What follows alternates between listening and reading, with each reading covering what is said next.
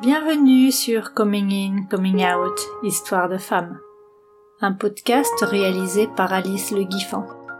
J'y interroge des femmes sur leur coming out à elles-mêmes et au reste du monde. Bonne écoute Comment tu t'appelles? Karine Marco. Vas-y, raconte-moi ton histoire. Il était une fois une Karine Marco. Euh, alors, en fait, là, je me rends compte que c'est difficile de, de choisir un début. Euh, je pourrais choisir un début euh, quand je suis arrivée à Toulouse. Parce que je crois que c'est là où j'ai vraiment pris conscience que j'étais lesbienne et j'avais déjà 20 ans.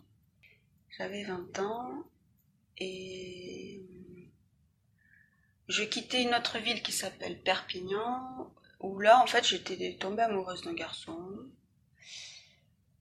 Euh, ce qui me plaisait chez lui, c'est qu'il était pianiste. Et en fait, euh, ouais, c'est 20 ans. Je sais pas comment je m'en suis rendu compte. Non, je sais que j'ai eu envie d'aller dans un lieu. Voilà, j'ai entendu une émission à la radio. Une radio euh, genre campus ou éphémère. Et c'était une émission animée par euh, trois femmes. Je sais plus le nom de je sais plus du tout le nom de l'émission. Et parmi ces femmes, il y en a une qui s'appelle Catherine Costanza et qui parlait de son lieu, un nouveau lieu qu'elle ouvrait, euh, une galerie. Donc moi j'étais déjà, ça fait, enfin, je suis très tôt par contre que j'étais dessinatrice. à quel âge? Euh, en fait, j'étais dessinatrice et euh, c'était pas difficile de l'être en plus, ça existait autour de moi. Et j'ai su très tôt que j'étais dessinatrice. J'avais déjà un atelier euh, dans la maison de mes parents. Euh, euh, quel âge un premier atelier? Bon, il y a eu mes chambres qui étaient déjà des ateliers. Hmm. Et euh... ah quoi que mon premier vrai atelier, c'est quand on est arrivé à Perpignan. Donc euh, Ouais, le premier vrai atelier, c'est j'avais 18 ans. Hmm. Euh, attends. Est resté 4 ans. 16 ans. 16 ans. Mais bon, t'avais toujours dessiné. Voilà. Mais on peut dire qu'à 16 ans, je savais que j'étais euh, dessinatrice, peintre.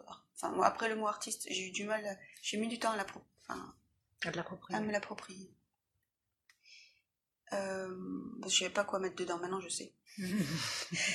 Et en fait, je pense que c'est un peu pareil avec le, mot lesbienne et, l'homosexualité. Donc, pour revenir à ce sujet, euh, donc on arrive à Toulouse, j'entends cette émission. Euh, cette femme parle d'une galerie, et donc je sais bien que l'émission euh, est animée par des lesbiennes, et du coup, je suis super curieuse d'aller dans cet endroit. Et la voix de Catherine, en plus, me plaisait beaucoup. Donc je vais dans cet endroit et j'y arrive alors qu'elle n'avait pas tout à fait fini de, l'aménager. Et c'était rue des Couteliers, à côté du Bagamoyo, qui sentait, c'était notre repère d'étudiants, hein, parce que c'était pas cher et c'était du riz au curry, c'était le curry dans tout le quartier. et donc, euh, et elle avait appelé ça comment? Je me rappelle pas. Peut-être ça Et donc, euh, ouais, je suis super timide. Bon, j'ai longtemps été assez timide dès qu'il s'agissait de, d'émotions. Après, je suis pas timide euh, pour rencontrer des gens quand il n'y a pas d'enjeu émotionnel. Et là, je me sens super timide et tout, euh, intimidée, ouais. Timide et intimidée. Et du coup, j'y retourne assez souvent, et c'est la même période où je regarde le soir euh, les émissions de Mireille Dumas.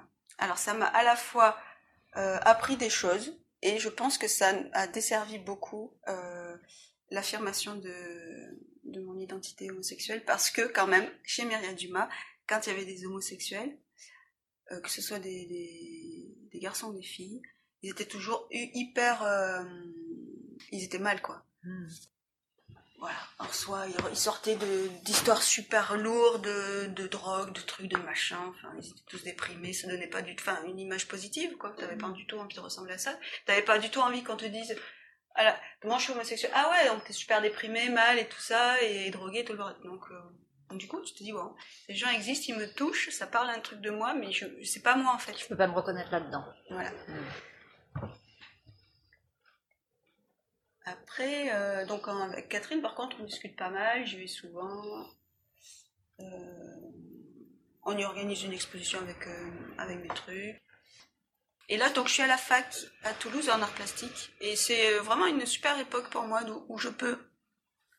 Où je peux. Ah oui, parce qu'aussi au niveau de mes études, quand j'étais à Perpignan, j'apprenais le droit pour travailler dans le tourisme et l'économie.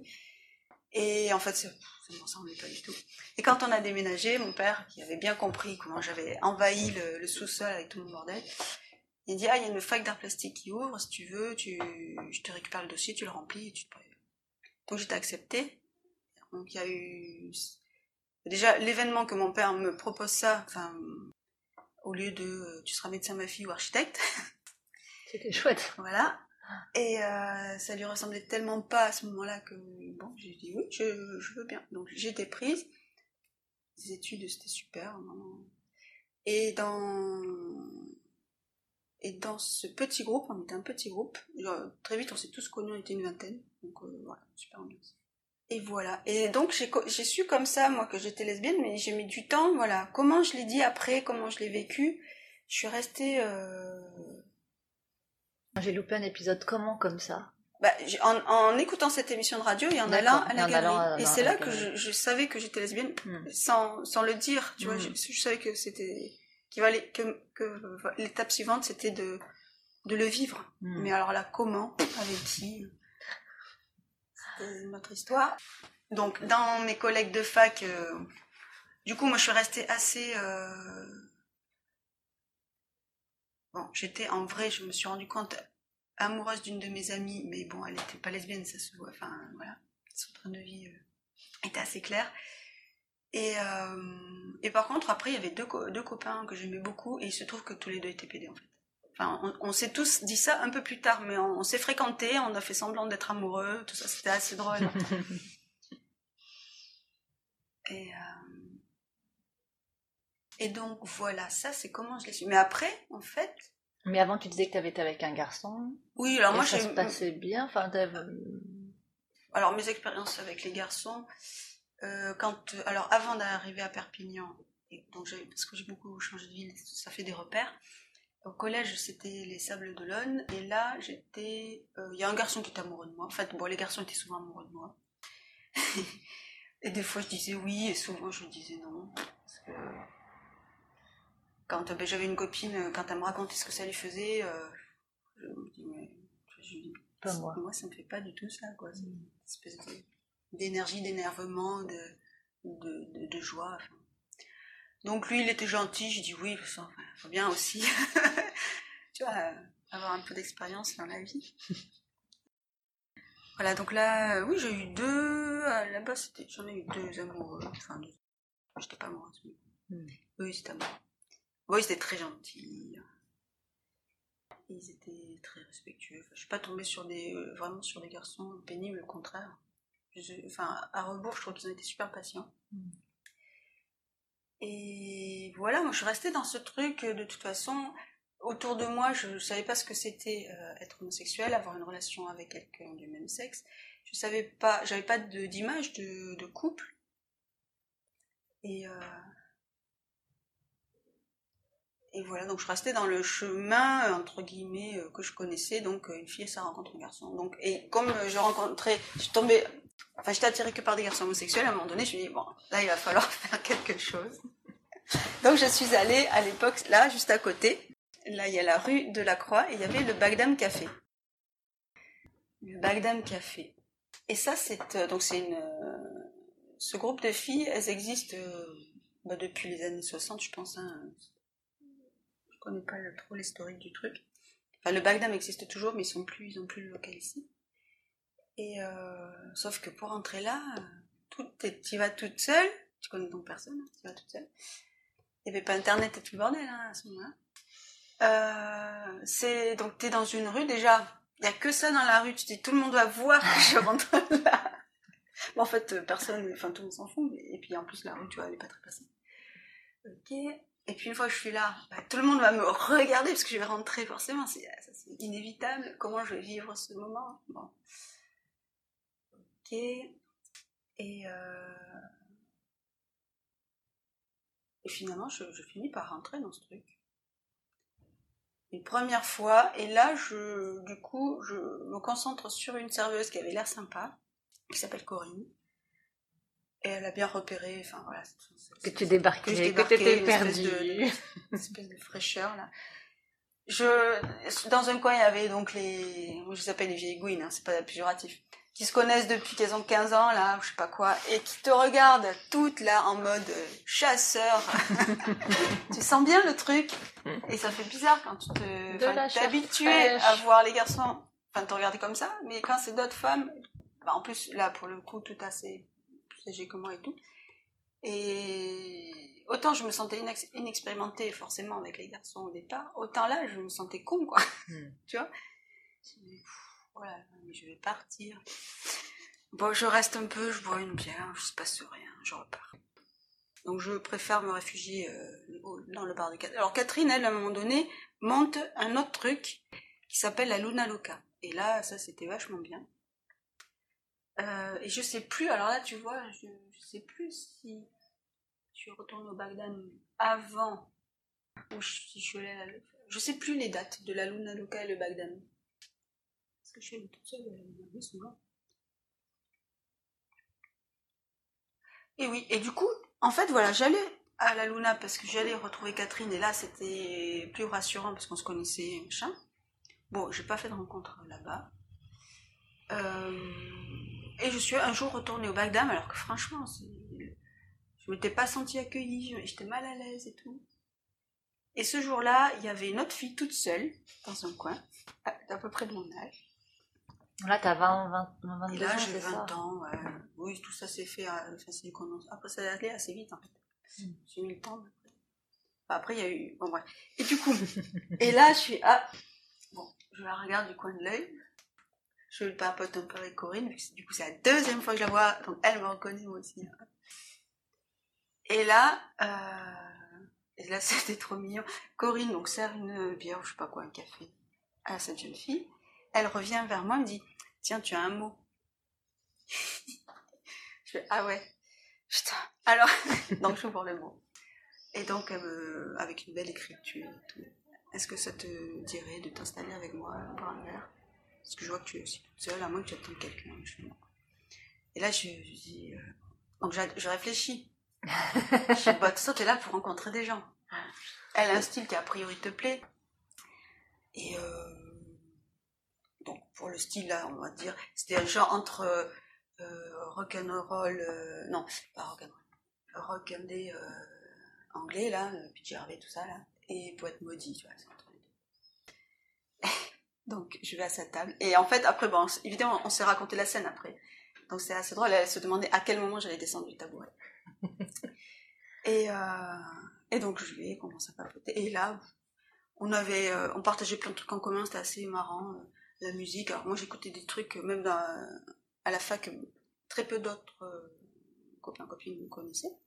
Voilà, donc enfin on se rend compte qu'on a plein de trucs en commun et c'est assez, c'est c'est fou, tu vois. C'est pour moi en plus c'est assez dingue. C'est la première fille vraiment avec qui je vais parler Mm.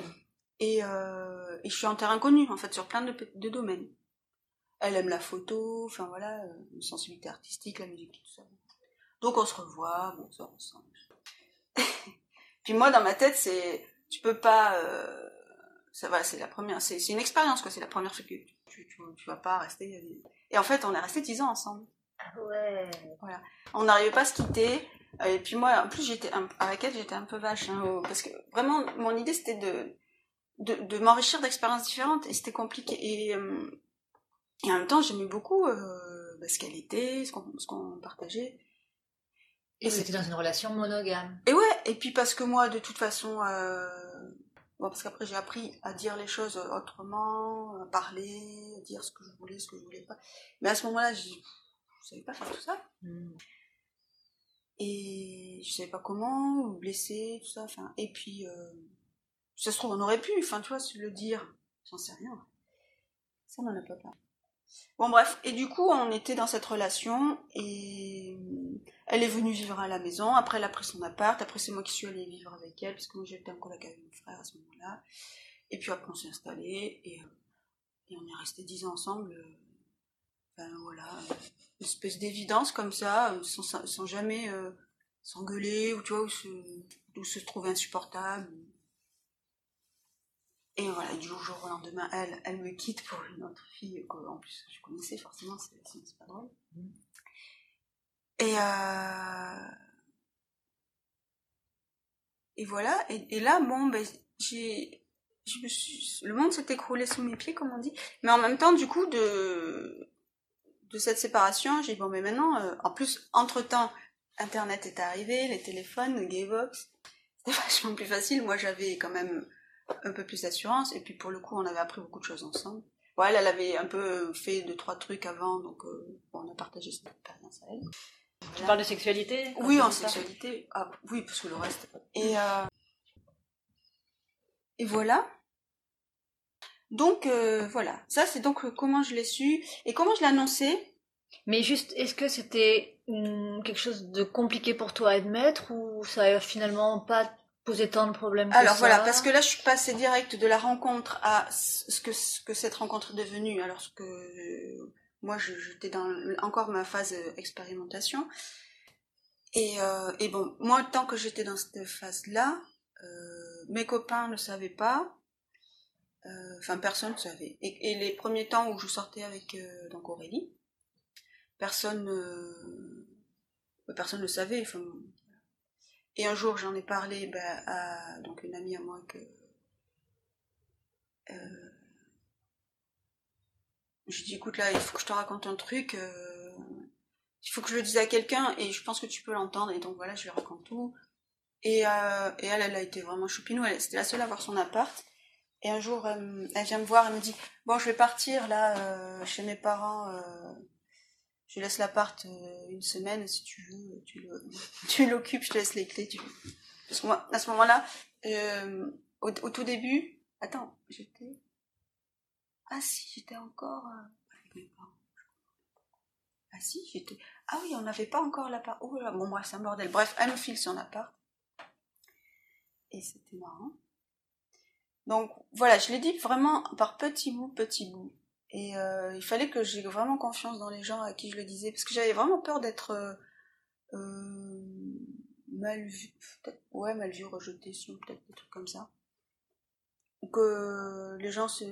Ou tu sais, c'est aussi... Euh, enfin, moi, je savais pas qui j'étais, et du coup, c'est difficile de dire aux autres, ben moi, je savais pas qui j'étais, et donc vous, vous savez pas qui je suis, mais voilà qui je suis, mais en fait, je suis en train de m'apprivoiser. Enfin, voilà, je m'apprivoiser donc je pouvais pas en parler vraiment de, façon décontractée, on va dire. Mm. Ouais, c'est ça, j'ai m'apprivoisé avec tout ça.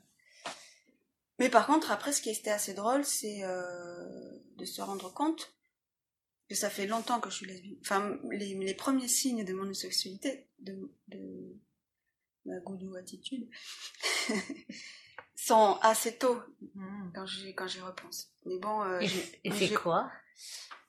Eh ben, c'est que tout simplement, moi j'ai toujours eu le cœur, toutes ces, toutes ces émotions d'amour que les filles racontaient d'avoir, moi je les avais vécues, mais pour d'autres filles. Sauf que dans ma tête, j'avais mis ça direct dans je les admire, j'ai envie d'être. Mais en fait, non, j'étais en fait tout simplement amoureuse. Mm. Et quand j'étais. Euh, euh, donc c'est la Gloria, j'avais 7-8 ans. Là, j'avais le béguin très très fort pour une, une des filles un peu plus âgée que moi. Et, euh, et un jour, elle m'a invité à son anniversaire. Alors, je me suis dit, mais comment ça se fait? Mais vraiment, tu vois, ce truc d'être euh, en plus euh, choisie mm. parmi toutes ces autres personnes qu'elle avait invitées. Enfin, c'était. Et donc là, je me suis dit, ouais, là, en fait, t'étais déjà lesbienne, en fait. Mm. Elle t'aurait roulé un patin, t'aurais pas dit non. Mais j'aurais jamais eu, moi, l'idée de le faire. Ouais, c'était pas répertorié. Exactement. Et pourtant, euh, ah oui, les autres indices, c'est que j'étais, oh, je lisais beaucoup, je m'identifiais la plupart du temps aux garçons, hein, rarement aux filles dans les romans. Et les seules fois où je m'identifiais aux filles, c'est quand elles étaient androgynes, et notamment le fameux club des cinq avec Claude, Claudine. J'adorais ce personnage. Hmm. Voilà. Et en fait, à chaque fois que j'ai discuté de ces trucs, enfin des filles de, de, mon âge, parce que après j'ai des copines qui sont plus jeunes et qui n'ont pas les mêmes références, mais toutes les filles de mon âge qui sont lesbiennes, elles ont, on a les mêmes trucs. Mm. Tu sais, ce genre de, ah ouais, ça, ça nous a fait un petit bol d'air. Après, il y en a qui ont eu conscience de ça plutôt que moi. hein. Mais euh, moi non. Mais après, j'ai vu que en fait, ça faisait longtemps. Ah. Et dans mes personnages préférés de dessin animé, il y a Lady Oscar. Elle monte à cheval. Tu sais pas qui est Lady Oscar? Non. En fait, euh, Lady Oscar est née sous la Révolution. Elle est habillée comme un garçon. En fait, je crois que ça, s'inspire du Chevalier Déon, ou je sais pas, il y a une histoire comme ça. Le dessin, le dessin animé s'appelle Lady, Lady Oscar? Oscar. D'accord, j'ai jamais vu ça. Et donc, elle a son meilleur pote qui, évidemment, est amoureux d'elle. Mm. Alors elle, lui- bon après c'est des époques où les jeux garçons aussi ont les cheveux longs. Je crois que lui il est brun aux cheveux longs et elle elle est blonde aux cheveux longs. Mais comme elle est habillée en pantalon et qu'elle monte à cheval, ben, comme un mec et tout, bon les gens la prennent plutôt comme un chevalier plus que comme une princesse. Mm. Et des fois elle est obligée d'être en princesse et ça la fait C'est la chier. gueule. Et là mais moi ça me parlait tellement ce truc, Mm. c'est fou. Est-ce que ça te faisait toi, d'être une fille? Ou Ben, c'est pas ça? c'est- C'est plus euh, non en fait moi j'aime bien être une fille mais je sentais bien que les, les garçons euh, euh, encore que moi j'allais dans les bois on pouvait se crader et j'aimais pas me mettre en jupe et ma mère à me forcer enfin mais sauf, sauf que j'entendais quand même que j'étais plus jolie ou que je ressemblais plus à ce qu'on attendait de moi quand j'ai ressemblé à une fille que quand j'étais en en pantalon dégueulasse alors que c'est là où moi je me sentais bien tu vois et euh, c'est plutôt ce truc, parce que en vrai, moi, mon corps, euh, même si mes règles me fait chier. Non, en fait, aussi, des fois, j'aurais aimé avoir plus de tonus comme les mecs et tout. Mais, euh, mais bon. Mais c'est pas parce que je suis une fille. je- bah, Parce qu'il y a aussi ce truc avec mon corps qui, lui, n'est pas tonique. Il y a des filles qui sont toniques. Donc, euh, voilà. C'est plus euh, ouais, ce qu'on attend de- d'une fille. Qui, et des fois, ça me, ça me gavait, quoi. Vraiment. Et euh, T'avais pas envie de te soumettre à ces dictates-là, quoi. mais vraiment pas. Non. Et tu vois, il y avait Zora Larousse aussi dans les trucs. Et elle, c'est la chef de, la bande. Et moi, je me reconnaissais dans les... Alors, je suis pas une meneuse en vrai, mais... euh, moi, je, je, trouvais ça chouette que ça puisse exister. Des filles qui... bah, qui, qui étaient traitées... Enfin, cette espèce d'égalité, quoi, vraiment, d'être humain. Je crois que j'étais d'abord sensible à ça. Et euh, après, le, le rapport euh, fille-garçon aussi, souvent, même si... je crois que ça me passait souvent au-dessus de la tête, mais j'avais plutôt tendance à, à- tu vois, si on me disait, ah ben une fille ça fait pas ça, ça fait pas quoi, attends, je vais le faire. voilà. Donc, euh, ouais, des trucs où je pouvais pas physiquement, mais tout ça. Et après, je sais plus s'il y avait des choses euh, dans ce que tu veux savoir. euh. Ah, et quoi- après, oui, il a fallu le dire à la famille, aux parents. C'est encore une autre affaire. Ouais, mais ah, juste avant, euh, du coup, toi, à 20 ans, tu te découvres lesbienne. Est-ce que c'est OK pour toi? Mais de toute façon, à partir du moment où j'ai embrassé cette fille, je, je suis, enfin, et, que, tout ce que ça a fait dans mon corps, tout ce que ça a détendu et, et, euh, et, et fait palpiter, et, enfin, par exemple, ma première relation sexuelle, j'ai eu avec un garçon, mais je savais pas quoi faire, je, savais pas s'il fallait que je, bon, prendre des initiatives, je, éventuellement, j'avais des idées, mais je savais pas si c'était bienvenu, là, je me suis pas posé de questions, en fait. Et, euh, et c'était sur- surtout très chouette parce que. Enfin, on a été. Enfin, moi, je l'étais maladroite. Sûrement même plus que qu'elle. Mais, euh, mais je sais que c'était euh, c'était une danse qui était vraiment chouette. Donc il y a une espèce d'évidence à ce moment-là qui a balayé ce que j'entends, c'est toutes les questions. tout oui, ça bah, à partir de là, c'est sûr que. Et ces quelques mois entre je suis lesbienne et je le vis, est-ce qu'il y avait un inconfort un- Est-ce que ma question c'est est-ce que ça a été hmm, comment dire Est-ce que tu l'as admis tout de suite ou est-ce que tu t'es un peu bataillé Tu t'es dit peut-être pas, mais non, j'ai pas envie. Enfin voilà, c'est c'est ça ma question. Euh, ah oui. Parce que moi, par exemple, je me suis dit non, j'ai pas envie pendant longtemps. Ouais. Mais peut-être pas toi, j'espère pas toi. Euh, je me suis quand même longtemps demandé de quoi j'avais envie, puisque les garçons ne me faisaient pas vibrer. Mais. Euh...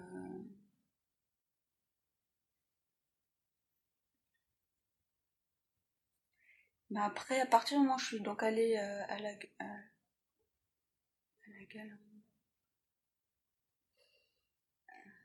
donc à la galerie de Catherine. Non, mais là, c'était déjà évident que je n'allais pas reculer, que ça me faisait peur, mais que j'allais pas reculer Ouais. et que j'avais vraiment envie. Mm. J'avais envie de savoir, euh, j'avais envie d'avoir la confirmation de mon intuition, enfin de ce que je ressentais. Et, euh, et voilà. Et tu sais, ce qui faisait peur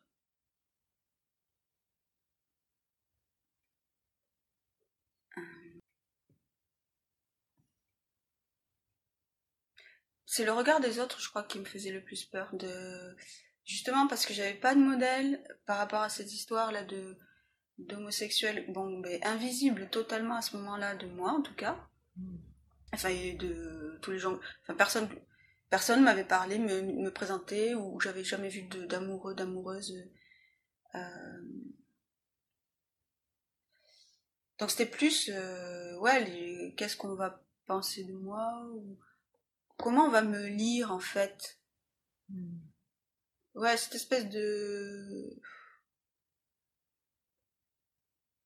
Oui, du coup, est-ce qu'on va continuer à m'aimer comme puisque je serai quelqu'un de, de différent? Enfin, en vrai, pas différent, mais les gens vont me voir différemment. Est-ce qu'ils vont aimer ça puisqu'ils ont peur de ça? En même temps, ils me connaissent. Enfin, a- c'était ça le bordel dans ma tête, Mm. plus.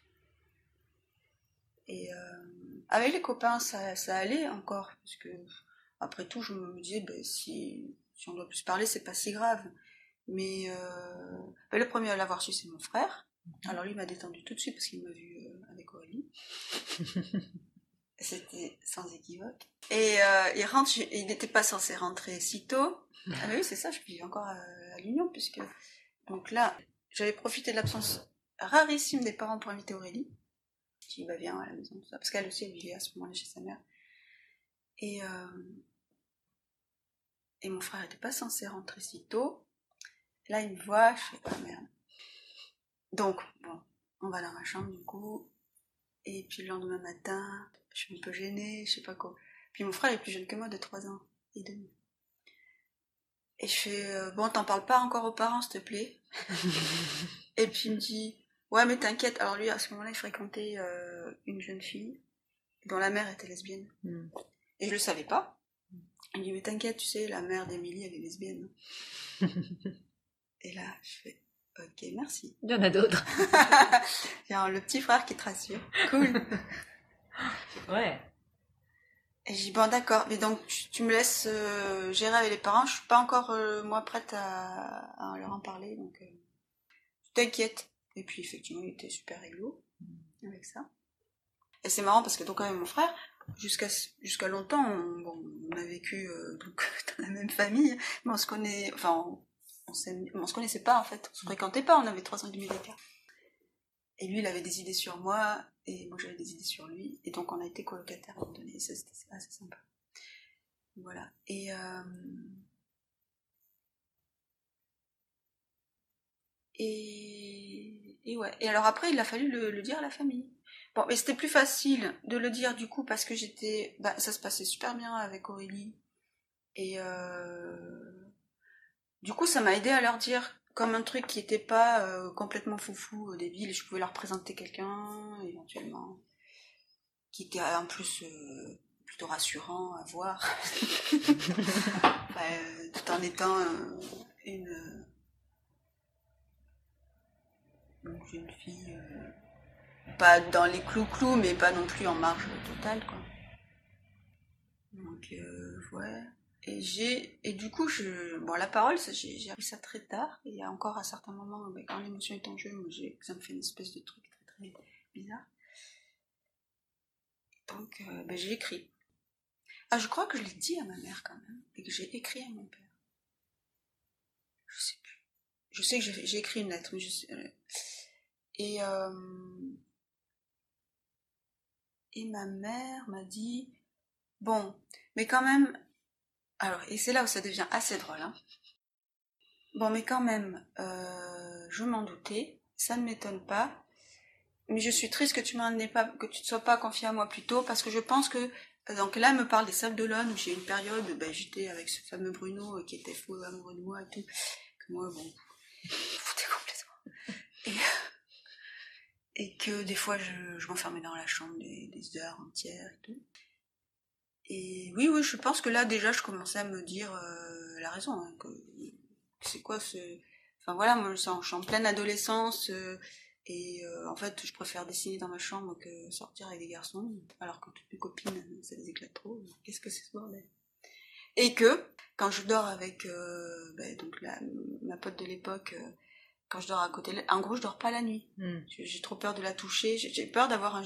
C'est con, tu vois, tu- et c'est après que tu te dis, la plupart des filles se posent pas cette question, elles dorment avec leurs potes, point. Hmm. Moi, j'avais peur d'avoir un... de, de, de la toucher. Bref. Et... Euh...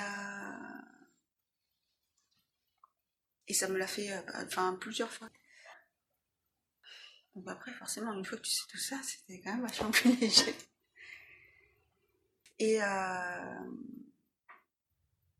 Et mon père, lui, euh, il, bon, ils ont, ils ont pris la, chose euh, bien, on va dire ça comme ça, mais je n'ai pas été rejetée, machin. Ils m'ont pas dit, ah, c'est une maladie à faire de soin, non, pas du tout. Ils étaient contents que je leur dise que j'étais heureuse.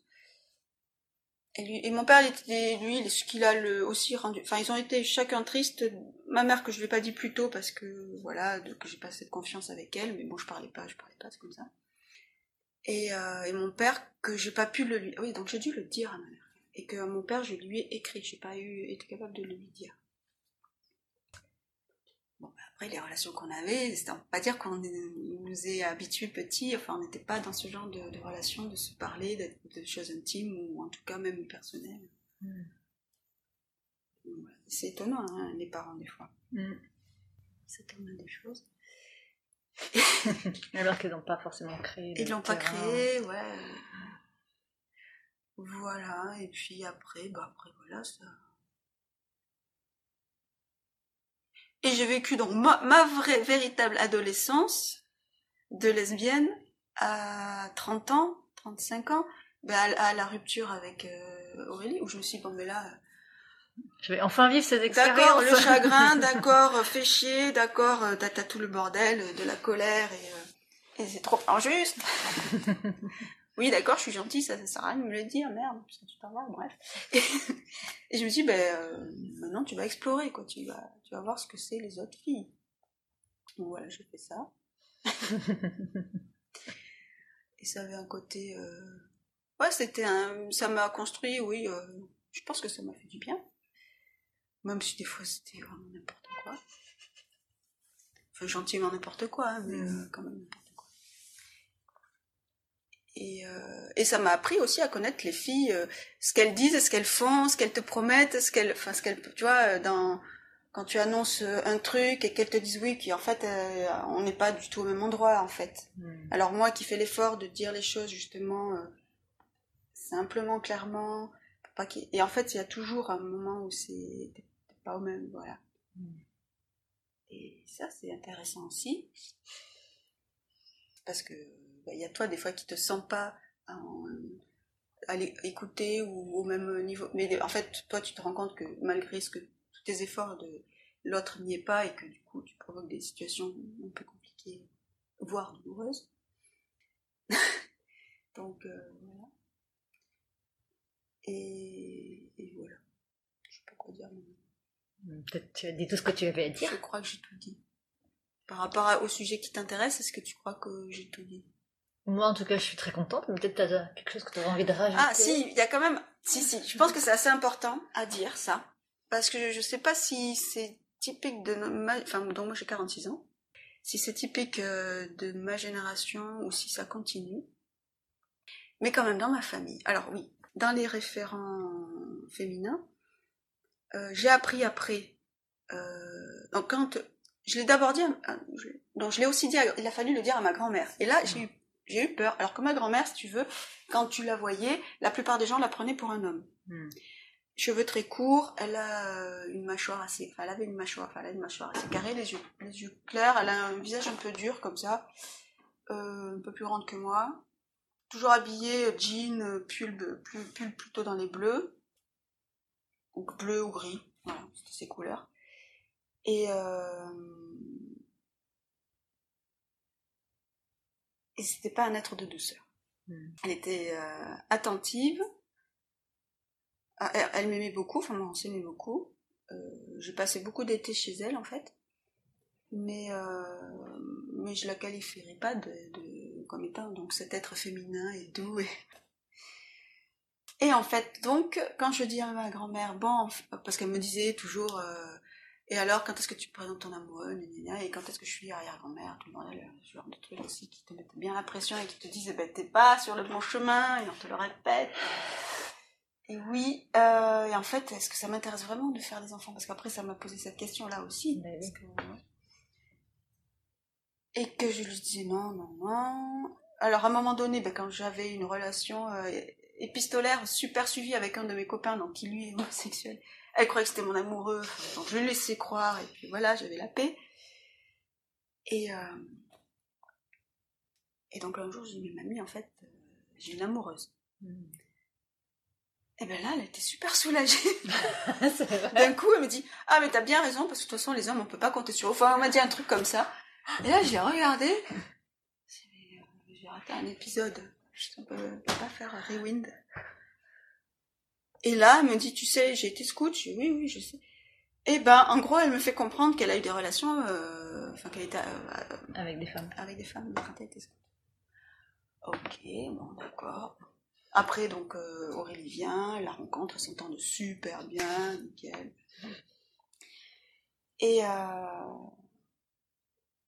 et en fait, petit à petit, j'apprends que euh, c'est pas que quand elle était scout qu'elle a eu des relations. Et j'ai su après, alors, et là, je, lui- je lui en veux pas en vrai, mais quand même, elle fait chier. Elle aurait pu me le dire, parce qu'à un moment donné, quand j'étais petite, on allait chez elle, et elle, elle était au rez-de-chaussée d'une maison, et à l'étage, il y avait Notre-Dame, euh, Madame de Mongeau, je crois, qu'on l'appelait, comme ça. Parce qu'elle habitait pas avec le. Enfin, Elle- le Le, père. le grand-père, de- non, elle a été séparée très tôt du père à ma mère, en fait. Hmm. Oui, la vie de ma grand-mère, c'est encore, c'est le sujet, c'est un autre sujet. On refera un autre podcast. Ah ouais. Non, vraiment, c'est un autre sujet. Et euh, et du coup, non, elle était, elle vivait seule. Et elle a élevé seule ma mère, Hmm. qui est une enfant unique. Et euh, et donc là, au-dessus, il y avait cette dame qui était couturière. Et elle avait une fille qui s'appelle Nathalie, qui était plus grande que moi, mais donc on jouait ensemble quand j'allais là-bas. Et donc très tardivement, c'est ma mère, je sais pas comment elle me sort ça à un moment donné, de ce genre de conversation, où bim, d'un coup, t'as une espèce de, secret qui sort, et qu'en fait c'était sa compagne. Et que forcément, après, ça me fait tilt. Un jour, je demande à ma grand-mère, au fait, t'as des nouvelles de Nathalie, donc... euh, et qu'elle me répond assez sèchement non, ou je sais pas quoi, et qu'elle change de sujet. Et, euh, Et elle s'était séparée. bah, je pense qu'elles se sont pas séparées en bons termes, du coup. Ah. Bon, après, ma grand-mère, elle a été euh, avec un autre homme. Mm. Enfin, ils ont vécu ensemble. euh, donc lui, il s'appelle René. Et très, voilà, et, ils ont voyagé. euh. Mais du coup, moi, j'ai jamais vu. Enfin, voilà, ma grand-mère, pour moi, euh, expérience homosexuelle. Mais ensuite, elle a eu donc un mari, mais elle a divorcé, un enfant. Célibat. Ensuite, elle a rencontré sur le tard René. René est mort, elle est à nouveau célibataire. Hmm. Et voilà. Et tout ça. Ouais. Et, euh, et après, dans la famille, ben, j'ai une cousine, à un moment donné, quand euh, on, on, di- on discutait de trucs et de machins. Et en fait, j'ai une autre cousine qui est lesbienne dans la famille. Hmm. On a le même âge. Alors, du coup, c'était marrant. Non, pareil, on s'est raconté le même truc. Voilà, elle, l'a su, euh, elle a été. Elle l'a su plus tôt. Elle a gagné du temps, on va dire. C'est pas parce qu'on le sait tôt qu'on gagne du temps. Je sais pas, moi j'ai l'impression quand même. Bah écoute, je peux témoigner du contraire. C'est vrai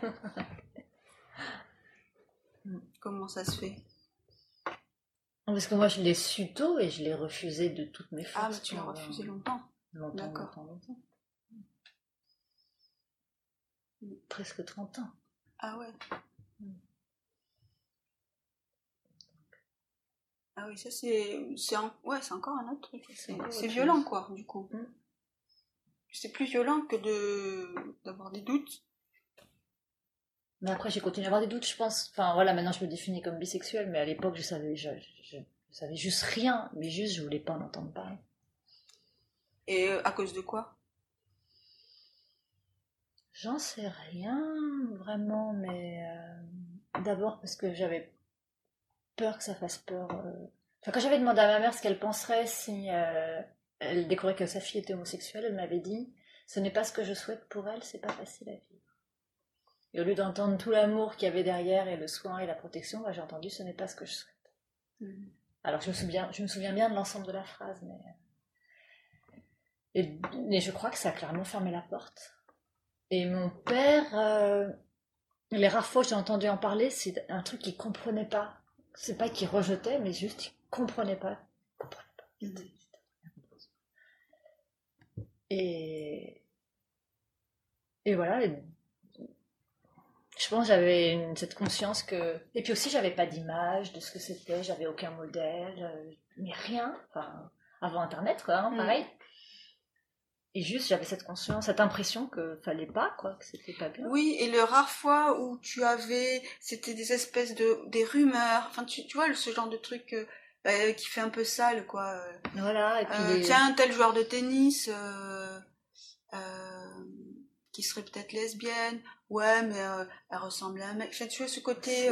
ben non, mais elle est ce qu'elle est, quoi. En fait, les foutez-vous la paix. mais à ce moment-là, t'entends ça aussi.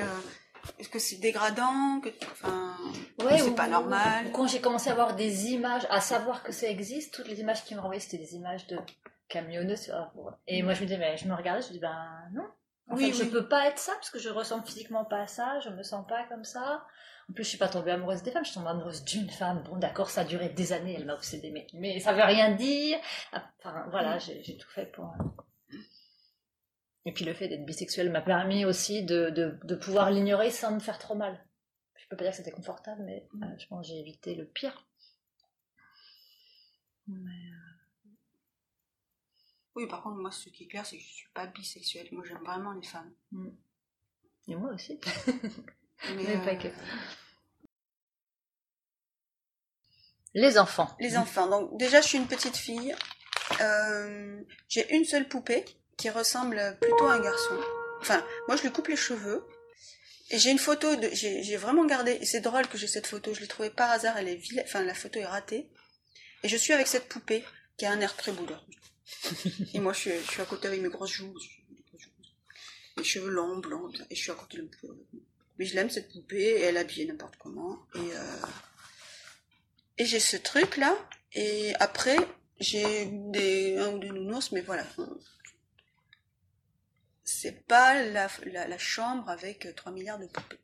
J'aime pas tellement les poupées. J'aime bien celle-là. Et plus tard, j'ai des Barbies. Mais les Barbies, ce que j'aime bien, c'est qu'elles ont des seins et que je peux les toucher. Non, mais c'est vrai en plus. Et je suis là, je suis très intriguée par euh, le sexe que tu, tu vois pas, tu, tu vois le tien, tu dis, mais ils ont oublié un truc quand même. Tu te demandes si les femmes, elles sont vraiment faites comme ça. et en fait, dans mes histoires de Barbie, euh, oui, j'ai quand même Ken, il y a un homme là-dedans. Et après, il y a un cheval, une caravane, et ils partent beaucoup en vacances. Voilà. Et du coup, euh, oui, je me dis que je euh, j'aurai des enfants, puisque je suis, une fille, une petite fille, donc que j'aurai des enfants. Si on me pose la question, je dis oui, j'aurai des enfants. Et même à une époque, je pense que je dis que j'en aurais beaucoup. Parce que je crois que j'aime bien le côté clan, tribu, mais en fait. euh, Mais c'est aussi parce que dans la famille, à ce moment-là, on se réunit régulièrement autour de, de la mère à mon père, Louella. Et, euh, et que euh, Louella a fait six enfants. Et qu'on est donc euh, plein de petits cousins, cousines, et que ça fait une tribu. Et ça, ça me plaît beaucoup. Et j'adore ces moments. Donc je, pense que c'est aussi pour ça que je, comme ça. Bon, et après, en vrai, quand je suis adolescente, la question... J'ai plus peur de... to- Alors oui, par contre, dans les relations avec les garçons, ce qui m'obsède, c'est la peur de tomber enceinte. Alors ça, oui. Je me dis, comment je vais lui dire que... Là, ouais. Est-ce qu'il a tout Enfin, ça, ça me, ça, ça me fait m'inquiéter. Et euh... j'étais pas tellement pressée d'avoir des gamins. Et après, en fait, euh, bah, avec euh, du coup Aurélie, à un moment donné, on s'est posé la question, on se projetait sur comment on l'élèverait, qu'est-ce qu'on lui ferait voir du monde et tout ça. On y passait des heures, mais en vrai, moi, euh, quand elle me disait, ben, tu, tu porterais l'enfant, je dis, ben, non. Et toi, ben non. Hmm. Alors elle, c'était pour d'autres euh, raisons. Euh, mais moi, c'est juste, je, sentais que c'était pas, j'avais pas envie d'une relation fusionnelle avec un être. Moi, je me voyais plus, j'ai dit ça assez tôt, comme un papa. Hmm. Donc je, j'étais super euh, enthousiaste à l'idée d'élever un enfant, mais pas du tout de le porter. Ce qui posait des soucis d'organisation. Donc après on a, voilà, on avait, ah ouais, alors faudrait qu'on trouve un couple de garçons, ou, enfin on a tout essayé, puis c'était tellement compliqué, puis à la fin elle est partie. Donc, euh, et moi à ce moment-là, ben, donc j'étais à 35 ans adolescente, donc était oh, enfin j'avais complètement plus, plus le moment d'idée de fonder une famille, on va dire ça comme ça. Et après, ben, quand je me suis remis en couple, j'aime pas cette image non plus. Bon bref, remis en couple. Euh... Oui. Et ben là, c'est arrivé très très vite le sujet parce que euh, donc la jeune fille euh, avec qui j'étais euh, avait très très envie elle de, de porter un enfant. Déjà, ça résolvait ce problème. J'ai dit ben d'accord, super. Ok, allez bon, moi c'était plus forcément mon, objectif dans ma vie, mais si ça se présentait, j'étais pas contre quoi. Et donc avec elle, on... je dis mais t'as réfléchi à, comment Alors elle a un pote qui est pédé enfin, il s'adore, et lui, il aurait voulu un enfant aussi, lui, à ce moment-là, enfin, je pense qu'ils sont toujours ensemble avec euh, donc, son amoureux. Et euh, donc ils en parlent, ils commencent à en parler plus sérieusement, parce que c'était dit à la blague. Donc elle, elle voyait bien faire un enfant avec Gabi, mais euh, ce qui s'est passé, c'est que c'est Pierre qui voulait plutôt être le père, le géniteur. Et là, ça a commencé à se compliquer dans sa tête, mais elle me l'a pas dit tout de suite. Et puis, on, donc, on s'est vu tous les quatre, mais comment on fait une coparentalité Déjà, à le dire, c'est chiant. euh, et puis moi, j'étais tellement open sur plein de trucs, sûrement inconsciente aussi, mais euh, hmm. mais toi, tu seras pas la vraie maman, légalement et tout. Tu vois.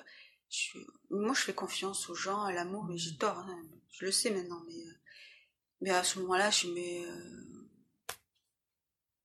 bon, mais d'accord, on va, réfléchir vraiment sérieusement au truc, mais moi, enfin, pour, moi, même si on se séparait, enfin, il y a, une, de l'intelligence, enfin, ce sont des êtres intelligents, on est intelligents, pour moi, ça peut pas aller en cacahuète, quoi, bon, hmm.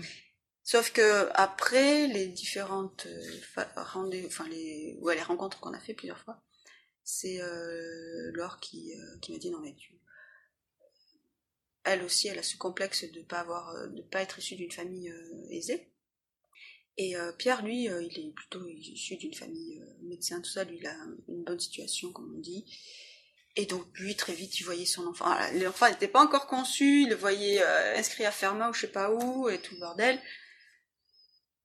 Et là, ça commençait à faire un peu flipper, là. Et moi, c'est vrai que je planais un peu sur moi. Puis, puis dans ma tête, je dis, mais de toute façon, il est hors de question de planifier la, vie de cet enfant. Enfin, ça, oui, je le dis, il fera bien ce qu'il voudra. Et si, si son truc, c'est de fabriquer des, maisons en carton, euh, ben on le soutiendra dans son projet. Quoi. Bon, évidemment, là, ça, du coup, ça l'a pas fait. c'est Laure qui a dit non, mais là, on va pas pouvoir se lancer dans, un projet comme ça avec eux. Et puis Gabi, il était comme moi, lui, il est tout fly fly. il voyait pas de problème. Puis amoureux de son, mec, donc forcément. Et euh, voilà. Donc, et puis du coup, avec euh, Laurent, on s'est séparés. Enfin, c'est elle qui est partie. Donc ça a résolu euh, la question pour un, moment, de mon côté.